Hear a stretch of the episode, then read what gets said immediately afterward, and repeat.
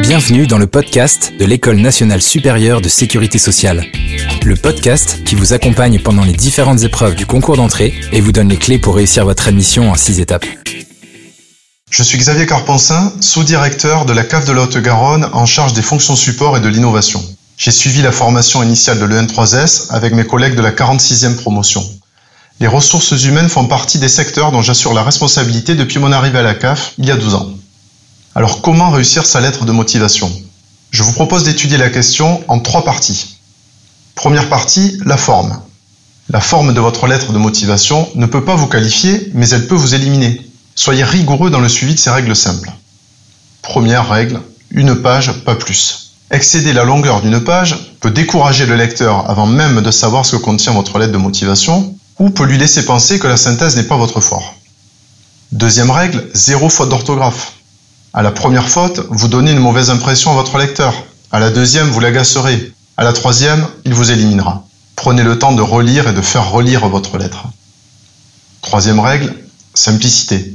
Présentez directement vos éléments de motivation pour que le lecteur comprenne facilement pourquoi votre candidature est intéressante. Quatrième règle, clarté. Alignez les paragraphes, sautez des lignes, conservez une certaine unité graphique avec le CV, en matière de police utilisée par exemple. Cinquième règle, politesse. Il est facile d'être poli et courtois. Alors soyez-le. Soyez-le avec l'institution sécurité sociale, avec leurs employés, auxquels le jury qui vous évaluera est très attaché. Sixième règle, signez. J'apprécie une signature manuscrite en fin de lettre. Cela humanise le document. Peut-être suis-je quelque peu vieux jeu sur ce point, mais peut-être que des membres du jury le seront tout autant que moi. Voilà pour ces quelques règles de forme. Mais au fond, de quoi devez-vous parler? Donc deuxième partie, que je vous propose de voir ensemble, le fond de votre lettre de motivation. Il s'agit bien entendu de la partie la plus importante, celle qui peut déjà orienter une décision de recrutement. Dans la situation qui vous concerne où vous souhaitez rentrer à l'EN3S, avant même de rédiger votre lettre de motivation, pensez qu'elle doit être cohérente avec la présentation que vous effectuerez lors de l'épreuve de conversation, qui est l'épreuve de sélection essentielle du concours. Il ne s'agit pas de répéter ce que vous avez déjà écrit dans votre CV, mais de l'éclairer avec ce qui fait que vous souhaitez rejoindre le N3S et vous engager pour servir la sécurité sociale. Pour réussir votre lettre, répondez à ces deux questions.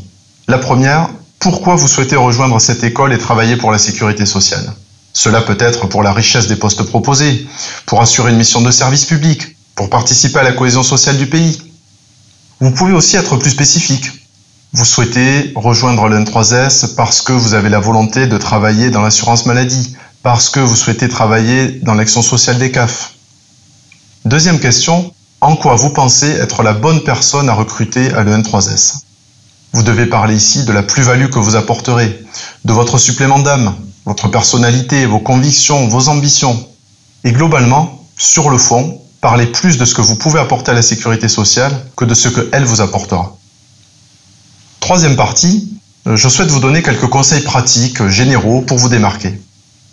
Premièrement, valorisez ce qui fait la spécificité de votre candidature. Bien souvent, cela ne sera pas votre diplôme ou vos stages, mais peut-être plutôt par exemple l'événement qui a déclenché votre candidature ou la façon dont vous êtes intéressé à la sécurité sociale. Deuxième conseil pratique, utilisez des formules positives. Le jury capte déjà assez d'informations négatives partout ailleurs dans la journée. Soyez la bouffée d'oxygène du jury.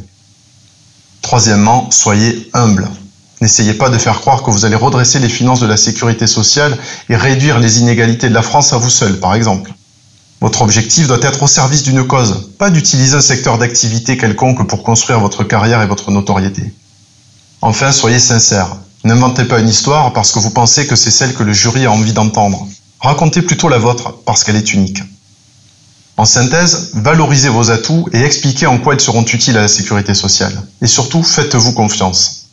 Je vous souhaite le meilleur pour votre carrière professionnelle en souhaitant qu'elle se construise parmi les 175 000 salariés de la sécurité sociale.